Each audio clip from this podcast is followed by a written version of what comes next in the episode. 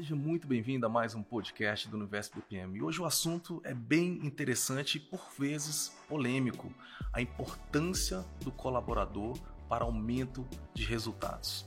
Esse é um assunto bem interessante e que muitos empresários, muitos donos de, de grandes organizações, também sejam pequenas, médias ou grandes, não se atêm. Eu gosto de um programa que passa toda semana né, no History, chama O Sócio. Né? Ele fala sobre um, me, um mega empresário, chama Marcos Lemones, e ele é um multimilionário que vai, escolhe empresas para poder recuperá-las e ganhar dinheiro com isso, né? através de uma, de uma sociedade. E é importante entender o, quais são os pilares que ele fala a respeito disso. Eu fiquei prestando atenção quais são os princípios, o que, que ele realmente escolhe para poder ir dentro daquela empresa, como que ele quer investir. E ele fala sobre três pilares, ele fala sobre pessoas, processos e produtos.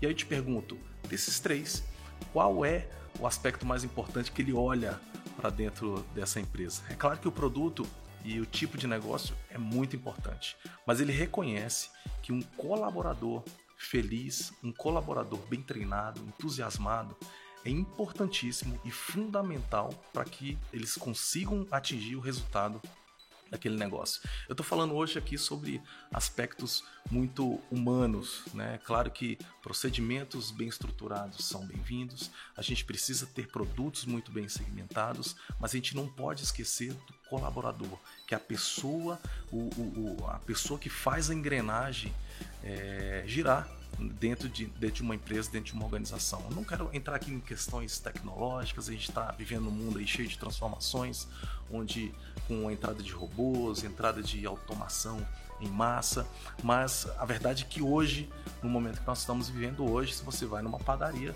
você é atendido né, ali por, por, por um atendente de balcão. Se você vai no cinema, você tem ali um caixa. Se você vai no supermercado, você tem ali é, pessoas servindo você de alguma forma no restaurante. E é esse aspecto que eu quero tratar aqui. As pessoas falam muito sobre é, o cliente, ele tem sempre razão. O cliente tem que estar acima de tudo. Olha, ok. Ele, na verdade, é quem paga nossas contas. Na verdade, o cliente é quem, é quem é, gera ali a renda que a gente precisa para poder manter o nosso negócio. Mas a gente não pode esquecer de um aspecto ultra fundamental, que é cuidar da saúde do nosso colaborador para que ele possa entregar o melhor para o nosso cliente. Como é, aí eu deixo uma pergunta aqui para você: como é que ele vai é, fazer um ótimo atendimento? Sendo que ele é maltratado dentro da empresa, sendo que chega ali, o chefe nem olha na cara dele, é, tem assédio moral ali dentro. Como é que você acha que ele consegue automaticamente virar a chave e conseguir fazer um bom atendimento? É claro que não, a gente sabe que não. E é por isso que nesse, nesse episódio, nesse, nesse, nesse programa, melhor dizendo, o, o Marcos ele olha muito para pro, os colaboradores. Eu quero também é, falar de um aspecto aqui sobre uma passagem também nesse livro da, da Starbucks que eu achei muito interessante, porque ele frisa também muito isso, sobre o poder dessas conexões, o poder do engajamento interno para que o externo seja bem, muito bem executado. E olha só o que diz aqui essa passagem desse livro. Um colaborador, é assim que os empregados são chamados da Starbucks, mencionou o quanto se sentiu tocado ao comparecer ao funeral de um cliente regular Durante o discurso fúnebre, o filho do falecido chegou a compartilhar com todos os presentes o profundo significado das interações entre seu pai e esse colaborador da Starbucks. Olha que interessante isso. O, a conexão do colaborador com o cliente regular era tão forte que ele chegou aí no funeral desse cliente. Olha, olha que nível de envolvimento se tem. E é claro que no, o dono da empresa, o dono da organização, ele não pode estar ali todo momento atendendo todo mundo. Mas esse espírito de engajamento, esse espírito de, de, de, de posse, de, empre, de empreender, realmente de se conectar junto ali com o seu cliente, é isso que deve ser fomentado dentro das organizações. Você realmente deve cuidar para que tudo isso aconteça da melhor forma. Eu estou acostumado de ver pessoas só se preocupando, logicamente, nessa área de desenhar fluxos, desenhar processos, e aí cola na parede e fala para todo mundo, os colaboradores, ó, oh, a partir de agora o atendimento ele vai ser dessa forma.